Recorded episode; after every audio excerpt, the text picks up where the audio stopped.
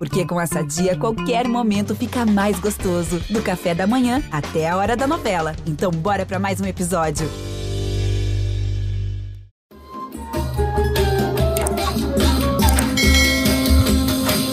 Salve galera que acompanha sempre o Sexta Estrela, o podcast do GE sobre a seleção brasileira masculina de futebol.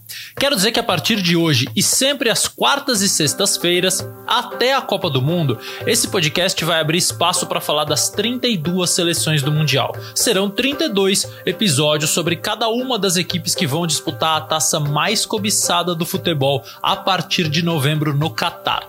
Claro que as notícias, as entrevistas, as novidades da seleção brasileira brasileira, você continua ouvindo aqui também no Sexta Estrela, sempre que a gente tiver um novo conteúdo bacana para disponibilizar, como você acompanhou, por exemplo, a entrevista do Tite, a entrevista que o técnico da seleção brasileira deu pra gente. Aliás, se você tá vacilando e não ouviu ainda, eu te convido a acompanhar esse papo de quase duas horas em que a gente mergulhou nas ideias, nos conceitos e nos planos de jogo do técnico do Brasil. Então a gente não tá perdendo nada, pelo contrário, a gente só vai ganhar e vai ganhar muito porque para a missão de apresentar as 32 seleções, eu vou convidar dois profissionais do mais alto nível, dois amigos queridos que vão formar a partir de agora a nossa dupla de ataque, dois cracassos, Ana Thaís Matos e Everaldo Marques. Sejam muito bem-vindos ao Sexta Estrela. Ou melhor, partiu Qatar? Isso, obrigada Alexandre Losetti, uma alegria enorme compartilhar um pouco do que a gente tem estudado, pesquisado, aprendido, vivendo um pouco essa expectativa, enfim, mergulhando sobre cada uma dessas 32 equipes e, claro, 32 países. Pois é, Aninha. É, nós dois com o auxílio imprescindível do Pedro Suaide, nosso roteirista e pesquisador da série, claro. E você, Losete, não vai ficar fora dessa não, hein? Fica aí. A gente vai querer te ouvir para saber como as seleções vêm pro Mundial.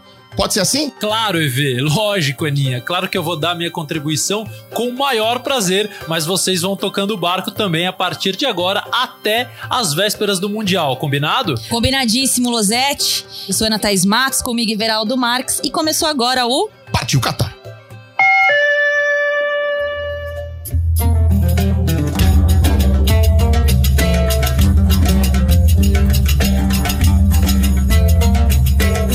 Thaís Matos. Everaldo Marques. Sua ridícula. E aí, tudo bem? Tá animada? Tô muito animada, Evê. Eu acho que a gente tem tudo para contar uma grande história de uma Copa do Mundo. E não tem como estar, né? É ano de Copa do Mundo. E que Copa do Mundo! Então é sobre isso que a gente veio falar aqui, né?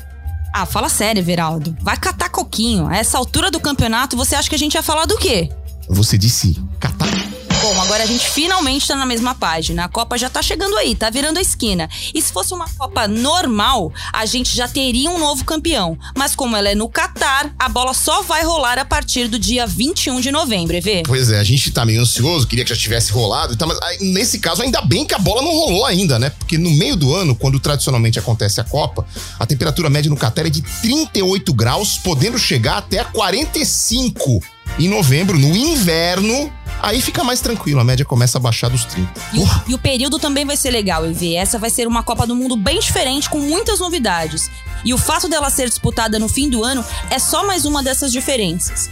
A final vai ser no dia 18 de dezembro. E aí, para ter uma ideia, EV, já dá para emendar aquele churrascão pensando no Natal e empurra até o ano novo e vai naquele pique até o carnaval e já pensa na Copa do Mundo Feminina que é meses depois. É, só esse restinho aí de tempo, né? Bom, se, se é que você vier desse jeito. Haja coração! Meu Deus! Bom, Uh, tá, a gente tá aqui para falar de Copa do Mundo, mas aí, como é que, como é que vai ser o rolê, amigo? EV, como a gente vai ter que esperar uns meses a mais do que o normal para ver os jogos, já vale a gente pelo menos esquentar o clima, né? O tempo passa rápido e quando a gente vê a hora de pintar a rua, fazer aquele bolão que eu sempre vou bem na primeira fase e caio na fase mata-mata, completar o álbum de figurinha ou não, porque eu sempre fico faltando com as brilhantes e do nada a bola já tá rolando. Então vê o que você acha. São 32 seleções que vão pro Mundial. 32 pela última vez, hein? Já que a Copa de 2026 já vai ser disputada entre 48 oito países. Verdade, Evê. Mas um motivo que torna o Mundial desse ano bastante especial. 32 países, 32 episódios, uns 45 minutos. Tá bom pra você ou vai ser aqueles árbitros que dá 6 minutos de acréscimo? Ah, eu super topo. Aí a gente espera subir a plaquinha, ver os acréscimos e arredonda o papo. Que tal? Como faltam umas 20 semanas pra começar o campeonato, a gente solta dois episódios por semana e quando rolar o pontapé inicial, quem estiver em casa já vai conhecer um pouco de tudo, Perfeito. ou de quase tudo. Ou de quase tudo. E é claro que a gente vai falar muito de futebol, bola e campo, mas tem tanta história por aí que eu acho, né, Aninha, que vale a pena a gente ir além. Concordo, EV. Então é isso. É bom sim também a gente falar sobre outros países, suas culturas, curiosidades e o que mais der na telha. E eu tenho certeza que você vai trazer aquela curiosidade padrão Everaldo Marques. Ó, sem botar pressão, hein? Mas é isso aí. Vamos logo que eu já aqueci e tô pronto pra jogar. Deixa eu só acabar de me alongar aqui, né? Que o 3.7 tá forte. Enquanto toca a vinheta, a gente vai pra cima. E o episódio de hoje, adivinha quem é? É o Qatar? É isso aí, Então, partiu o Qatar. Partiu o Qatar.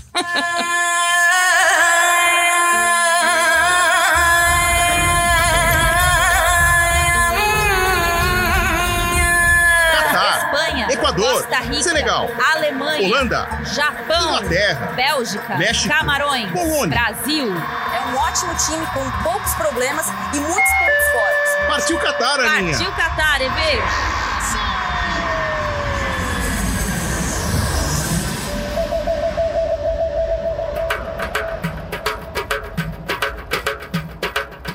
Catar é um país árabe, localizado numa península, com uma paisagem peculiar.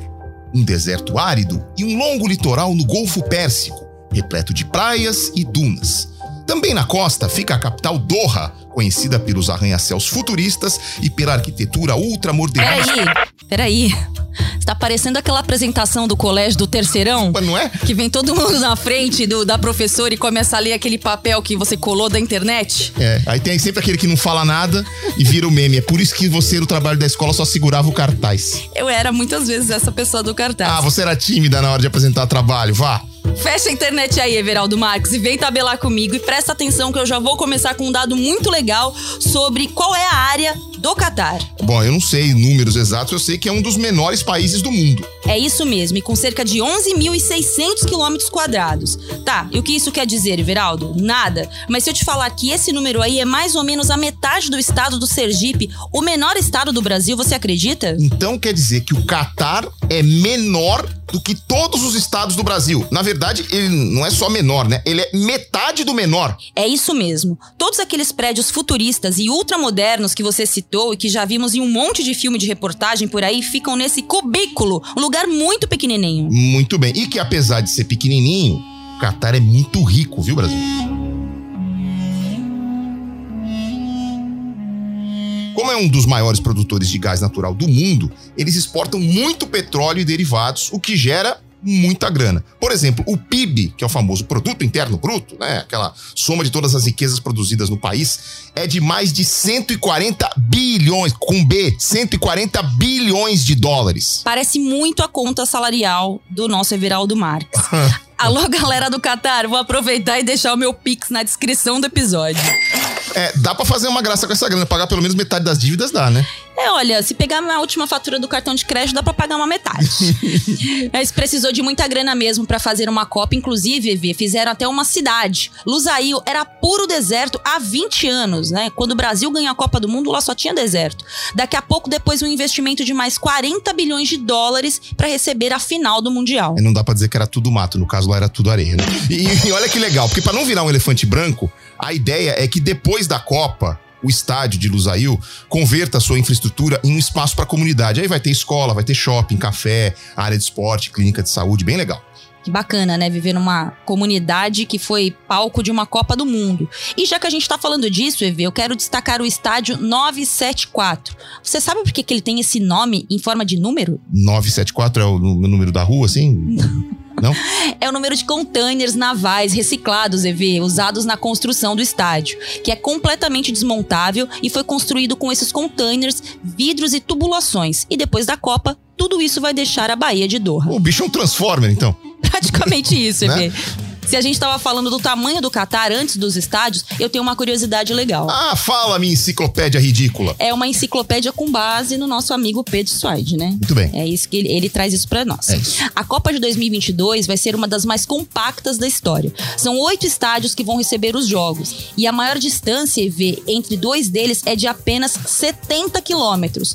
Nenhum mundial desde o Uruguai, em 1930, teve um deslocamento tão pequeno. Então você vai poder assistir dois jogos no mesmo dia. Nossa, pra quem veio de Copas no Brasil e na Rússia, né, onde os deslocamentos eram gigantescos, parece outro mundo, tudo pertinho. E agora, pra te contar como ir de um estádio pro outro, agora é minha hora de esbanjar um pouquinho de conhecimento. tá? Brilha quer ter um momento, Everaldo Marques? O metrô de Doha, Ana Thaís Matos, foi concluído em 2019 e agora, com 110 trens, vai ser a espinha dorsal de todo o transporte da Copa, com ligação direta a todos os estádios. E se você tem ingresso para algum jogo, no dia da partida, o acesso ao metrô é no Vasco, na faixa, de graça. Menos no vagão ouro, né? Vagão ouro. É. Que diabo é isso? Menos no vagão ouro. Os vagões lá são divididos em três classes: família, padrão e ouro. No ouro, as poltronas são de couro com ajuste de inclinação, tipo aquelas de cinema chique, sabe? Aquelas que você vai toda semana. não, não, eu não tenho coragem de pagar 50 reais no ingresso desse aí, não. Mas entendi do que você tá falando. É isso aí, eu sei de bastante coisa, viu, Verão? É, tô vendo. E se a gente tá falando de luxo e transporte, você sabia que o Aeroporto Internacional de Hamad, em Doha, foi eleito o mais luxuoso do mundo, além de premiado pela sua arquitetura? Verdade. E lá já tem até uma estação de metrô com conexão direta para cinco estádios. Bom, a gente tá falando bastante de dinheiro e o Índice de Desenvolvimento Humano do Catar, que mede nível de escolaridade, renda e saúde da população, também é muito elevado. Mas nem tudo são maravilhas no Catar, né, Aninha? É isso, Eve. Esse é um tema que eu queria muito falar nesse primeiro episódio do Partiu Qatar. Se a gente começar a falar dos problemas e polêmicas do Qatar, é até difícil decidir por onde começar. Pois é, acho que a gente podia começar pelas denúncias de trabalho escravo, por exemplo, que tem muito a ver com a Copa, né? Exatamente, a gente não pode deixar isso de fora, porque a história já é bastante antiga. Pois é, desde o começo das obras no país, o trabalho escravo nas construções foi denunciado. Até ser banido da lei, mas isso aconteceu em 2020, o sistema de trabalho ao qual muitos trabalhadores eram submetidos era o da kafala, que em árabe significa patrocinador.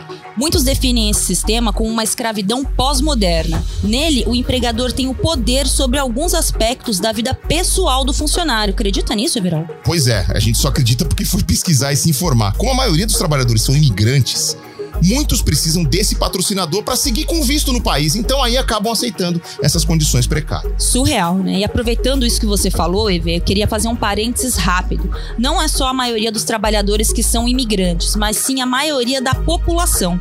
Cerca de 75% das pessoas que moram no Catar não nasceram lá. E claro, muitas estão lá por conta da Copa. É verdade, Aninha. Em 2013, que foi o ano em que já estava tudo definido e a Copa seria lá, pouco mais de 280 mil pessoas eram cidadãs do país. Agora, já são quase 3 milhões, e a maioria dessas pessoas, estrangeiros vindo de outros países árabes. Mas voltando ao trabalho escravo, é importante também falar que mesmo com a kafala banida em 2020, a Anistia Internacional afirmou que muitos trabalhadores seguem em situações precárias e encontrando obstáculos ao tentar mudar de emprego, sendo travado pelos seus chefes. Isso tudo com diversas denúncias de violações de direitos trabalhistas, salários atrasados e até mesmo não pagos, sem falar nas condições perigosas de trabalho. Com tudo isso junto, qual é o resultado? Infelizmente, muitas mortes.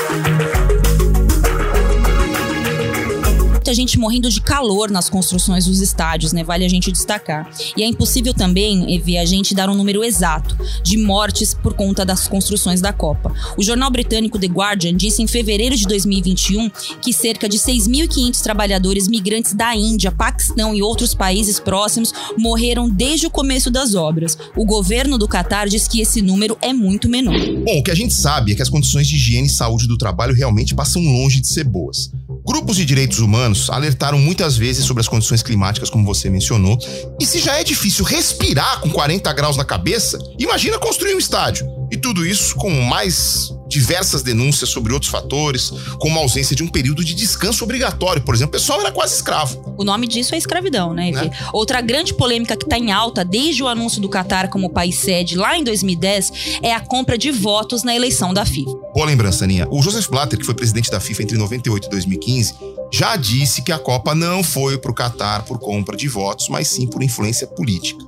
E numa entrevista ao The Times, outro jornal britânico, ele revelou que mais ou menos uma semana antes da votação, alguns votos que pareciam fechados nos Estados Unidos, que era o favorito, acabaram indo para o Catar, como o do Michel Platini, por exemplo, que era presidente da UEFA na época. Blatter diz que não houve compra de votos, mas como a gente já viu aqui no programa, dinheiro é uma coisa que não falta no Catar. E o Departamento de Justiça dos Estados Unidos acusa alguns dirigentes de ter recebido suborno para esse voto. Será que você conhece esses nomes, Everaldo Marques? Vamos ver, me conta. Ricardo Teixeira, Eita. ele mesmo, ex-presidente da CBF, Hum. Nicolas Leoz e Júlio Grondona, ex-presidente da AFA na Argentina e três nomes bastante influentes na política e no futebol nas últimas décadas. Nossa, e bota influente nisso, né? O Ricardo Teixeira, inclusive, também é citado em um relatório que analisa o processo de votação das Copas de 2018 e de 2022. Esse documento aponta que 2 milhões de dólares teriam sido pagos à filha dele, de 10 anos de idade. Meu Deus. Esse mesmo relatório mostra que o Ricardo Teixeira se hospedou na suíte presidencial de um hotel de luxo em Doha durante um amistoso entre Brasil e Argentina em 2010. O custo diário seria de 5.500 dólares, totalizando um gasto 18 vezes maior do que os quartos dos jogadores. Bom, a gente avisou aqui que não ia faltar polêmica, né, Aninha? Exatamente, Evê, e a gente não tá inventando nada, são fatos. Até porque ainda existem vários pontos de atenção, como os direitos à comunidade LGBTQIA.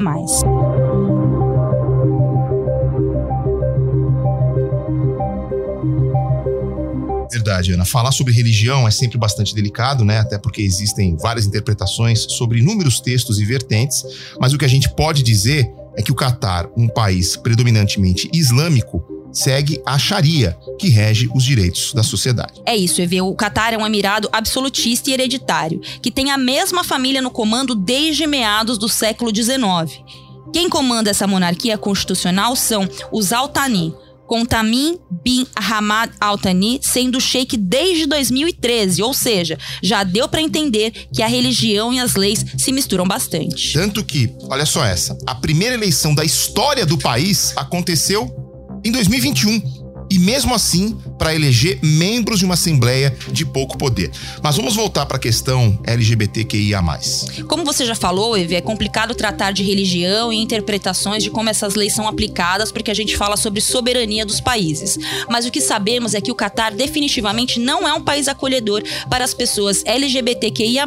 Pior ainda, não é nem um país seguro para eles. Exato. A homossexualidade é ilegal no Catar e pode ser punida até com pena de morte, embora, segundo um relatório da Anistia Internacional, isso não costume acontecer. Em 2019, o Catar foi eleito o oitavo país mais perigoso do mundo para turistas gays. É surreal pensar isso, Everaldo, porque a gente olha para um país que escolheu uma Copa do Mundo no momento que a gente fala ainda mais sobre questões de gênero, né? Certo. E isso chama bastante atenção. Isso despertou medo, inclusive, de um jogador, Joshua Cavallo, atleta australiano que é assumidamente gay e disse que teria medo de jogar a Copa no país. O comitê organizador garante que todos serão bem-vindos e que, apesar das suas diferenças culturais, o Catar é um país acolhedor, aberto e hospitaleiro.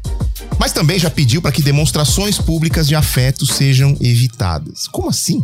Bandeiras do arco-íris, por exemplo, foram proibidas nos estádios, segundo eles, para proteger os torcedores. Surreal. Eu só consigo pensar nessa palavra, porque é tão absurdo, né? Uma cor incomodar tanto a masculinidade do, do outro, né? Na prática mesmo, Evi, a gente não tem como prever ou sequer imaginar o que vai acontecer durante a Copa. Milhões e milhões de pessoas vão do mundo inteiro para o Catar. E é de se imaginar que muitas dessas pessoas da comunidade LGBTQIA estejam lá, apesar do medo. Afinal, o futebol é para todos. Com certeza. A gente só torce pelo melhor, né, Aninha? Por mais que isso siga acontecendo pelos quatro cantos do mundo, não só no Catar, infelizmente, a gente não pode mais aceitar que as pessoas sofram, sejam presas ou até morram simplesmente por ser quem são e amar quem elas escolhem amar. Pois é, perfeito, EV. E nessa a gente também precisa falar de algo muito importante, que são os direitos das mulheres no país. Por exemplo, em 2022, a mexicana Paola Esquietecat, que trabalhava no comitê organizador da Copa, foi condenada a 100 chibatadas e 7 anos de prisão após denunciar a agressão de um homem. Só por aí já dá pra ver o tamanho do absurdo e da dificuldade que pode representar ser mulher por lá. Não é recomendado que mulheres andem com roupas curtas nas ruas, mas não é obrigatório usar a burca ou o hijab. E elas também não são permitidas em bares, ambiente em que só os homens podem frequentar. Surreal, porque a Copa do Mundo tá aí e se estiver lá e tiver uma folguinha, gostaria de tomar uma cervejinha no Catar. Uma notícia boa para as mulheres nessa Copa é o fato da representatividade da arbitragem. Pela primeira vez na história, o Mundial masculino terá árbitras e assistentes mulheres. E entre as seis selecionadas, três de cada está uma brasileira, auxiliar Neuza Nesbach. Agora há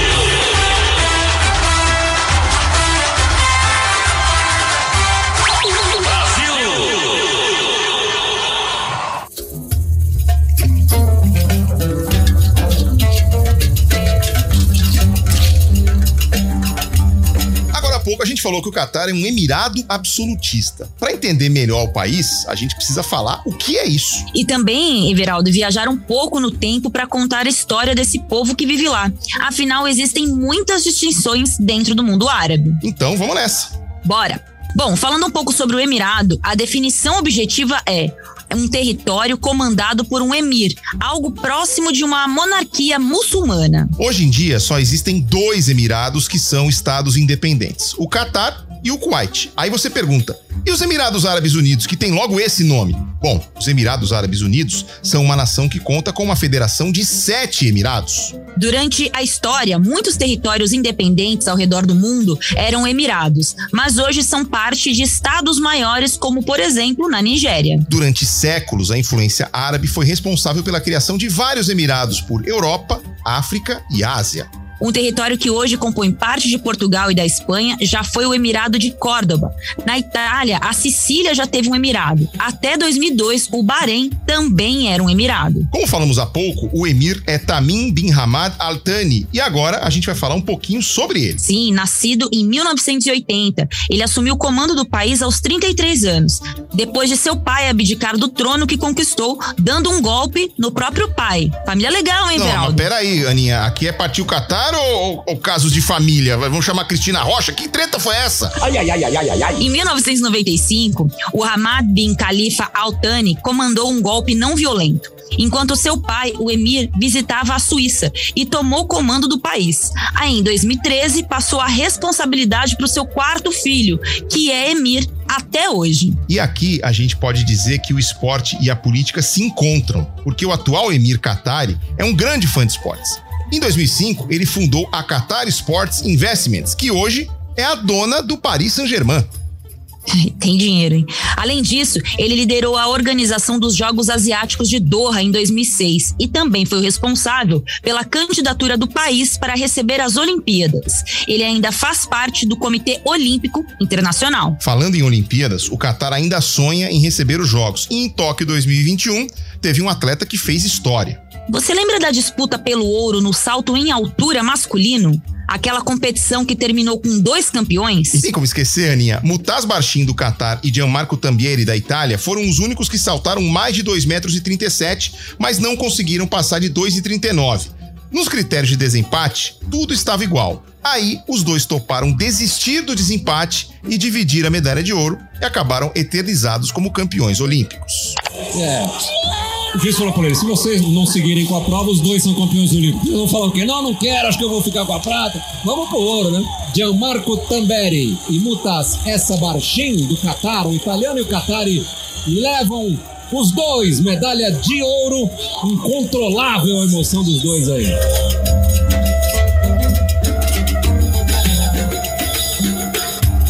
Esse caso é inédito na história. Além de Barchin, o Qatar tem apenas mais um ouro em sua trajetória olímpica. Foi também em 2021 com Fares El Bak, no alterofilismo. Bom, voltando às dinâmicas de poder no Catar, a gente tem que recuar um pouco no tempo para entender quem já passou por aquela terra. Inclusive, Ana, a gente podia aproveitar que esse é o primeiro episódio e falar sobre a formação dos povos e cultura árabe.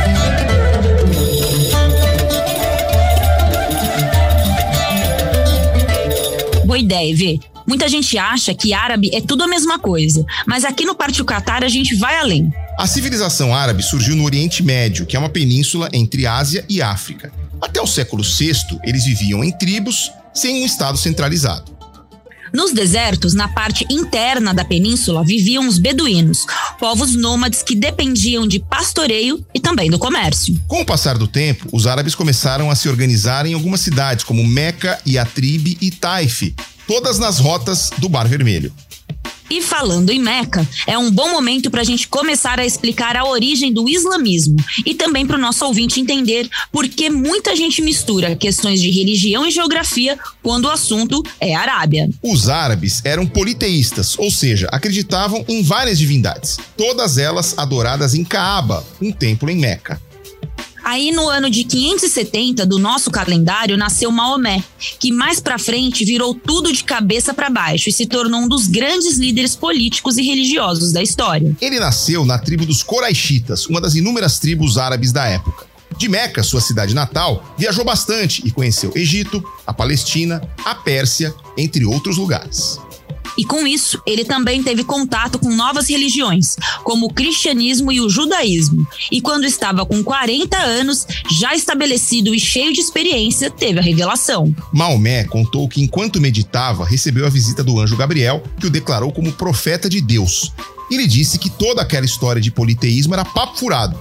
Deus era um só, Alá. O passar do tempo, Maomé começou a pregar o islamismo, ou seja, a submissão total a Alá. E como começaram a ser nomeados os seguidores dessa religião? Muçulmanos. Na origem da palavra Islã, encontramos a forma verbal aslama, que significa submissão a Deus, e da qual muslim o muçulmano é o particípio presente, aquele que se submete a Deus. Por isso, quem segue o islamismo é chamado de muçulmano. A revelação feita a Maomé e todas as suas pregações estão no Corão, o livro sagrado do islamismo. É lá também que estão todas as regras fundamentais da religião rezar cinco vezes ao dia com o rosto virado para Meca, jejuar regularmente, ir a Meca pelo menos uma vez na vida e muito mais. E com essa revelação de Maomé e suas consequências, obviamente teve treta. Meca, na época, era um grande centro comercial sustentado pela fé. Com esse papo de Maomé de que não existiam muitos deuses, mas só um, os comerciantes ficaram com medo de a área perder visitantes e, consequentemente, vendas. Então, a maioria da população árabe não aderiu ao monoteísmo islâmico e Maomé foi obrigado a fugir para Latribe, que mudou de nome e se tornou Medina, que significa cidade do profeta. Pouco a pouco, sua palavra foi ganhando força e o número de crentes em Alá crescendo. Com o passar do tempo, Maomé começou a pregar a Guerra Santa, um marco fundamental para o povo árabe. A ideia da Guerra Santa era a seguinte: expandir o islamismo na marra. Em outras palavras, forçar os infiéis a pular o muro religioso. O povo era convencido a entrar na guerra pela seguinte lógica: quem morrer em luta será beneficiado indo para o paraíso. Quem seguir vivo será beneficiado com a partilha do que foi tomado nas cidades conquistadas. A Guerra Santa foi importante para unificar várias tribos árabes, o que foi um grande fator para, mais para frente, permitir a expansão do islamismo. Depois que Maomé morreu, foi substituído pelos califas, os sucessores do profeta, que se tornaram chefes religiosos e políticos. Empolgados com a promessa do paraíso após a morte, os guerreiros islâmicos começaram a conquistar territórios, já que precisavam de mais terras para suportar o aumento populacional da área. Aproveitando a fragilidade dos persas e dos bizantinos, logo dominaram toda a Península Arábica e ainda foram por mais. Índia, norte da África, Península Ibérica Séculos mais tarde, grande parte desses territórios foram dominados pelos turcos, que eram da Ásia Central e seguiam o islamismo. Aí, no século XIV, a região virou a casa do Império Turco Otomano. Em 1453, o Império Turco Otomano era liderado por Maomé, mas agora o segundo, conhecido como Conquistador. Fazendo jus ao nome, ele tomou Constantinopla, que era do Império Bizantino, e transformou a cidade no centro do império, mudando o nome dela para Istambul, que até hoje é uma das principais cidades da Turquia. Bom, já deu para ver como o islamismo e toda a região conhecida como árabe se mistura durante a história, mas não são a mesma coisa. E olha que se a gente quiser se aprofundar mesmo, é papo de toda uma nova série de podcasts só para explicar isso, Everaldo Marques. Eu ficaria horas aqui só lendo a Wikipédia para entender um pouco sobre o Islã. Com certeza, é muito complexo, Aninha. E com o passar dos episódios aqui no Partiu Qatar, a gente ainda vai falar muito sobre islamismo e cultura árabe.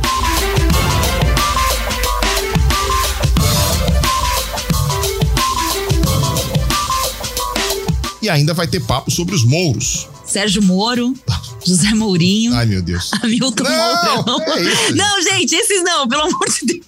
Nesse caso, são os povos islâmicos do norte da África. Mas Mourinho bem que podia ser citado por aqui. É, vamos voltar pro Catar? Favor, Everaldo. Por causa da divisão do Império Otomano, o Catar foi um protetorado britânico.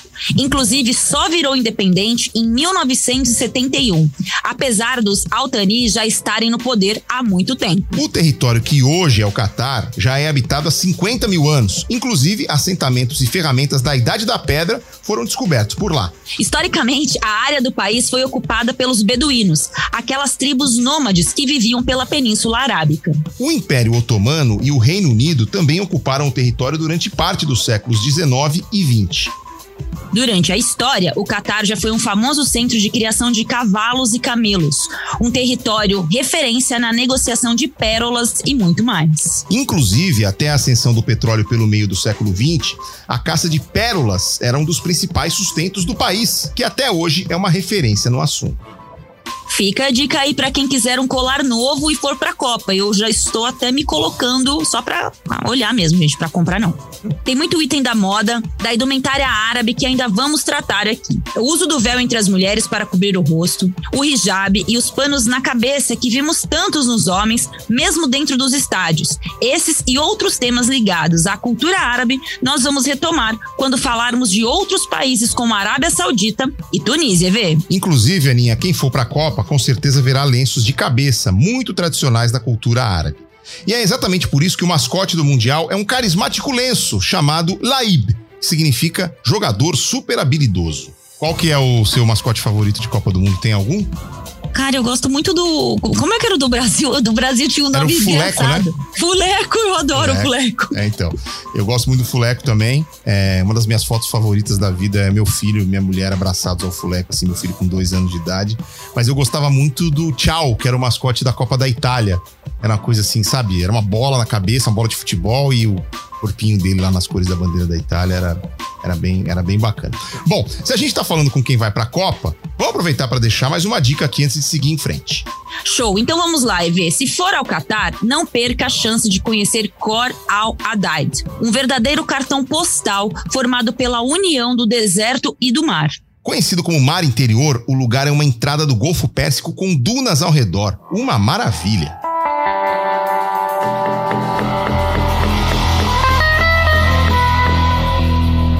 Se a gente tá aqui falando tanto de Copa do Mundo, que tal bater um papo agora sobre futebol? Vamos nessa. Começamos por onde?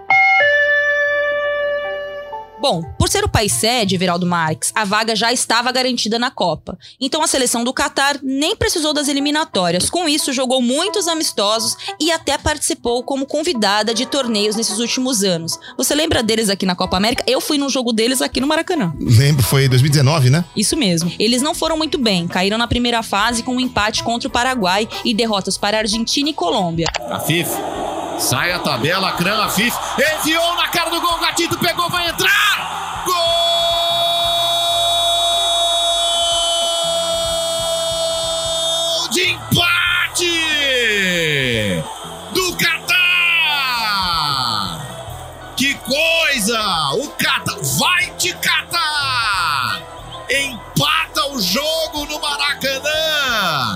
Mas ainda em 2019, a seleção do Catar conquistou o grande título da sua história. Isso mesmo, da Copa da Ásia. O Catar nunca tinha nem chegado numa semifinal, mas dessa vez chegou, foi a grande decisão e ainda bateu o Japão por 3 a 1 tudo isso coroando uma campanha de gala, né, Aninha? É isso mesmo, foram sete jogos e sete vitórias, 19 gols feitos e só um sofrido.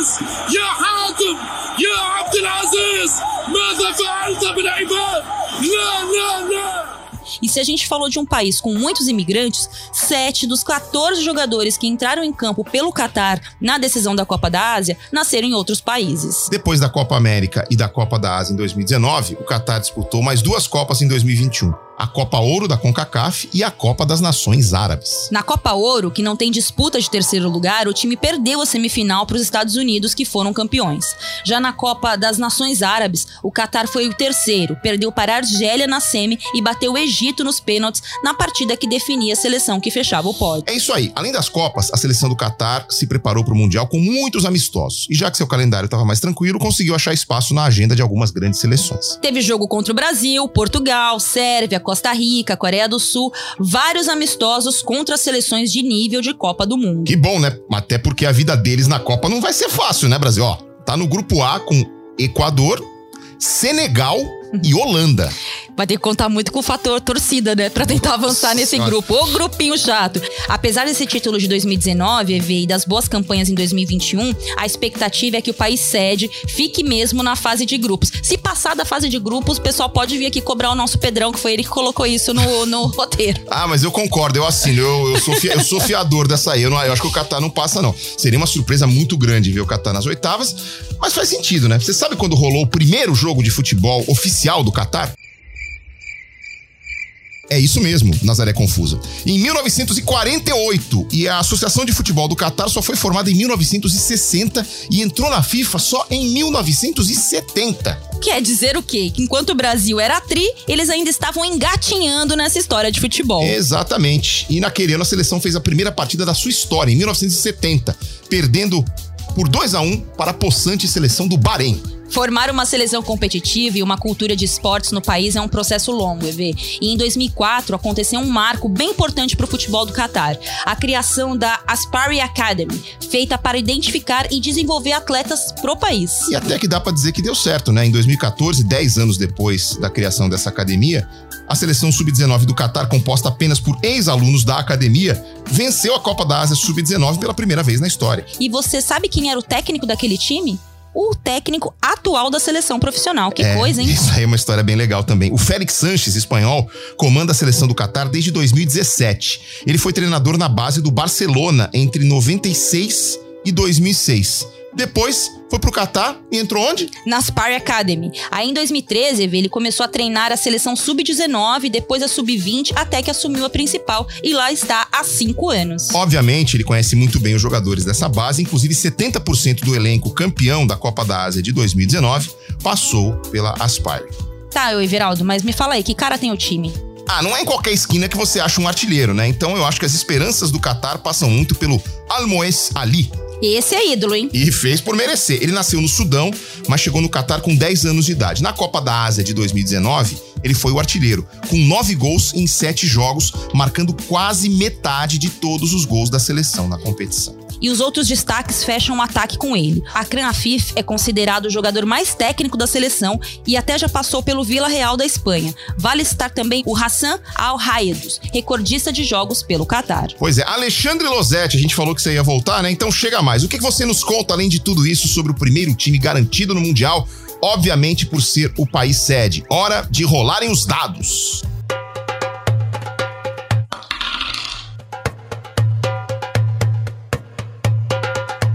TV, Ana, vocês falaram sobre essa força-tarefa mundial para que a seleção do Catar pudesse participar de torneios, enfrentasse adversários mais fortes e se preparasse melhor para receber a Copa do Mundo. Além da Copa América e da Copa Ouro, ela participou do grupo A das eliminatórias europeias. Claro que seus jogos não valiam pontos, mas tudo isso levou o Catar a disputar 61 jogos nesse ciclo de 2018 até aqui. Para você ter uma ideia, o Brasil no mesmo período entrou em campo 48 vezes. E o que impressiona é a frequência da dupla de ataque, cujo entrosamento é uma das principais apostas do técnico Félix Sanches. O Almoez Ali, que joga no Aldo Raio, onde foi companheiro do Dudu do Palmeiras e atualmente é treinado pelo argentino Hernan Crespo e São Paulo, participou de 59 desses 61 jogos. E o Akram Afif do Al Sadd jogou 53 vezes. Juntos, eles marcaram 50 dos 105 gols do Catar. 34 do Ali e 16 do Afif. Os dois são abastecidos pelo meia e capitão Hassan Al-Reidos, que não disputou os últimos amistosos contra Bulgária e Eslovênia por causa de uma lesão muscular. É uma equipe que ataca muito pelos lados, usa bastante os alas. Pela esquerda pode ser o Ahmed e pela direita ou o Ismail ou o Pedro Correia, que também pode jogar como zagueiro. E aí o pessoal deve estar pensando, Pedro Correia? Esse cara tá maluco? Mas é isso mesmo, nesse caso não tem Al nem Mohamed, é o Pedro Correia, nascido em Portugal, mas naturalizado Qatari. O sistema da equipe básico é o 5-3-2. Esses mesmos alas têm obrigação de se defender, de se alinhar aos zagueiros quando o adversário tem a bola. E cá entre nós, a gente imagina que Holanda, Senegal e Equador vão ter bastante a bola nesse grupo A da Copa do Mundo. Mas vale lembrar, a única vez na história que uma seleção anfitriã não passou da primeira fase foi a África do Sul em 2010. Será que isso se repete no Catar? Veremos. Até a próxima seleção, Aninha EV.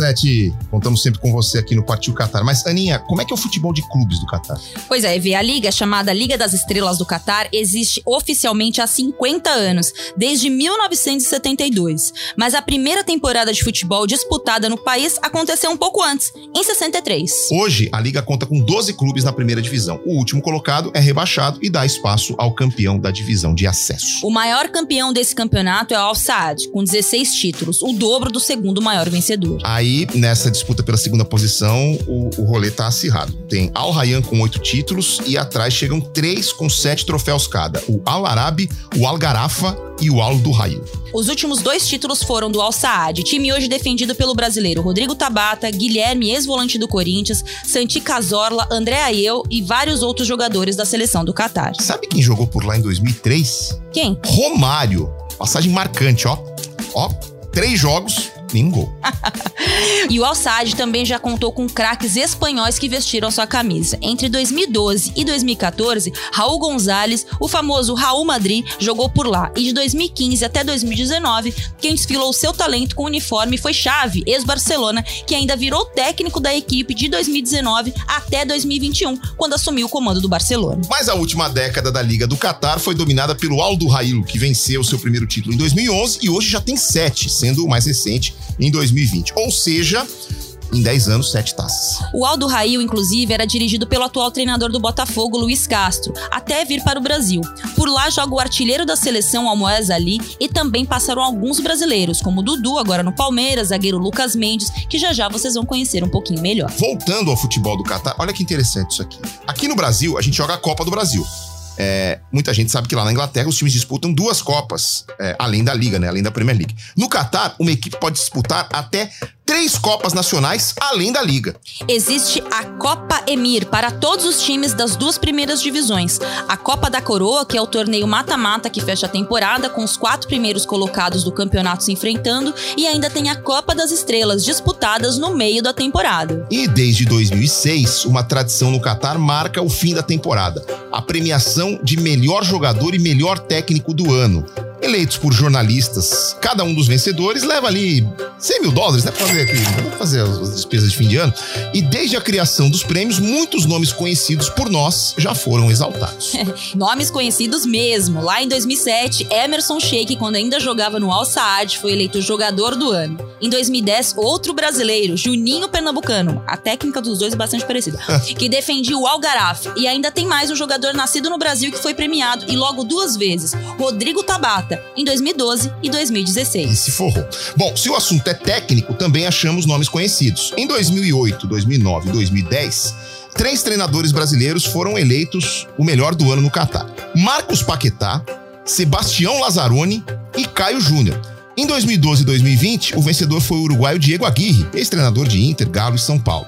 E em 2017 e 2019, o vencedor foi o português Gesualdo Ferreira, aquele que teve uma passagem rápida no Santos. E olhando agora, Evê, um pouco para como o futebol do Catar é representado na Ásia, a gente pode ver um país sem tanta tradição. São dois títulos e um vice-campeonato para os catares na Liga dos Campeões da Ásia. Os troféus foram conquistados pelo Al Sadd em 89 e 2011 e o vice-campeonato é do Al Arabi em 1995. Então quer dizer que nenhum dos times do Catar joga o Mundial de Clubes desde 2011? Na verdade, não, porque tem aquele rolê do país sede, né? Como o Catar recebeu os mundiais de 2019 e 2020, o seu campeão nacional ganhou vaga para representar aí os donos da casa. Se eles fossem campeões mundiais, seria questionado que eles não ganharam a liga local. Pri- Não, polêmica para outro é, podcast. é, é, papo. Em 2019, o Al Sadd caiu nas quartas de final para o Monterrey do México. E em 2020, o Aldo Rail perdeu para o Al Ahly na mesma fase. A melhor campanha dos Qatares no Mundial foi aquela de 2011, inclusive. No caso, no Japão, né? O Al Sadd perdeu por 4 a 0 para o Barcelona na semifinal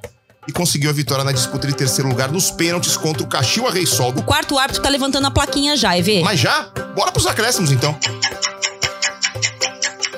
Aí, Ana, como é que a gente fecha esse papo, essa aula sobre o país sede da Copa do Mundo, hein? EV, como a gente estava falando da seleção, acho que vale destacar que cinco brasileiros já jogaram naturalizados pela seleção do Catar. Então manda a lista. Emerson Sheik, Também com esse nome, né? Predestinado, basicamente. Rodrigo Tabata, Araújo, Renan Oliveira e Fábio César Montesini, que já até foi capitão da seleção local. Tudo muito bom, tudo muito bem, mas que tal se a gente conversasse com quem tá vivendo tudo isso de perto? O Lucas Mendes é um zagueiro brasileiro que joga há oito anos no Catar, defendendo quatro equipes de três cidades diferentes. Entre 2014 e 2017, ele jogou pelo Al Jaish, de Doha.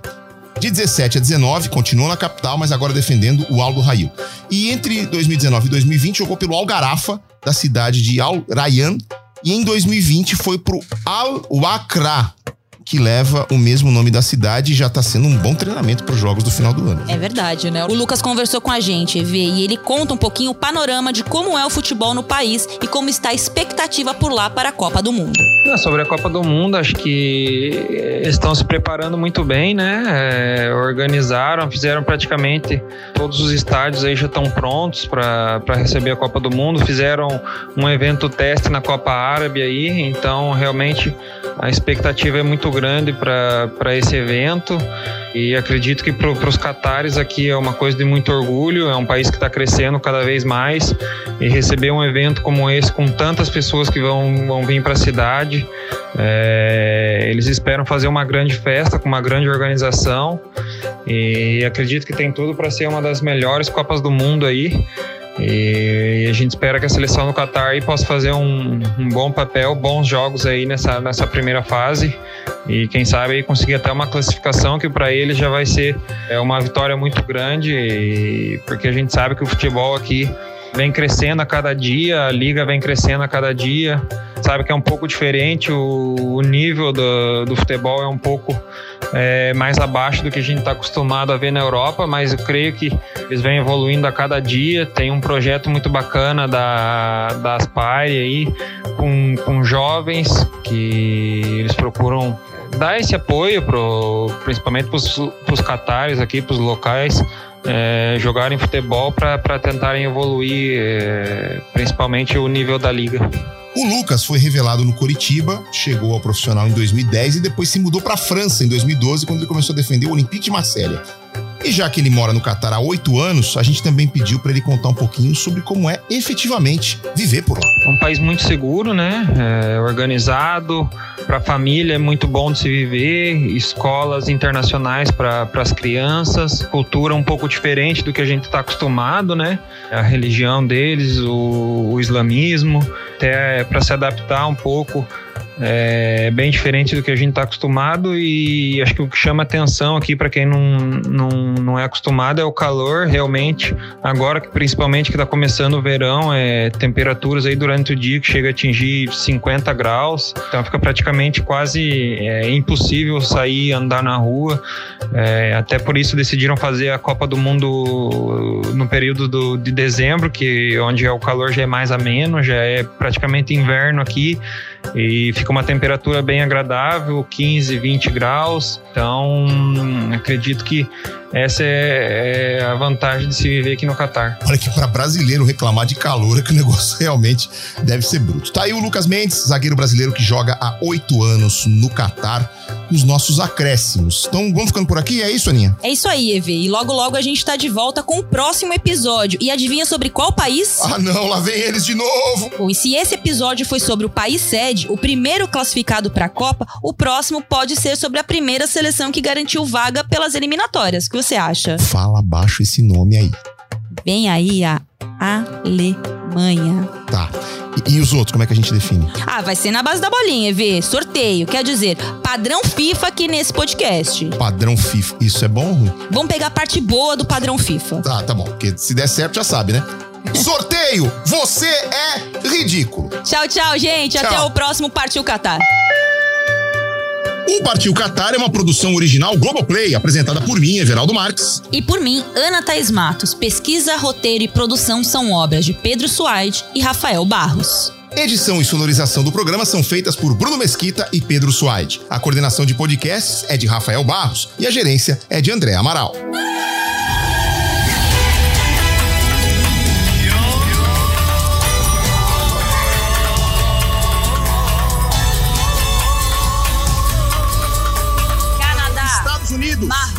País de Gales, Croácia, Argentina, Sérvia, Arábia Saudita, Suíça, Irã, Portugal, Austrália, Gana, Dinamarca, Uruguai, Tunísia, Coreia do Sul. França. Então, partiu Catar? Partiu Catar!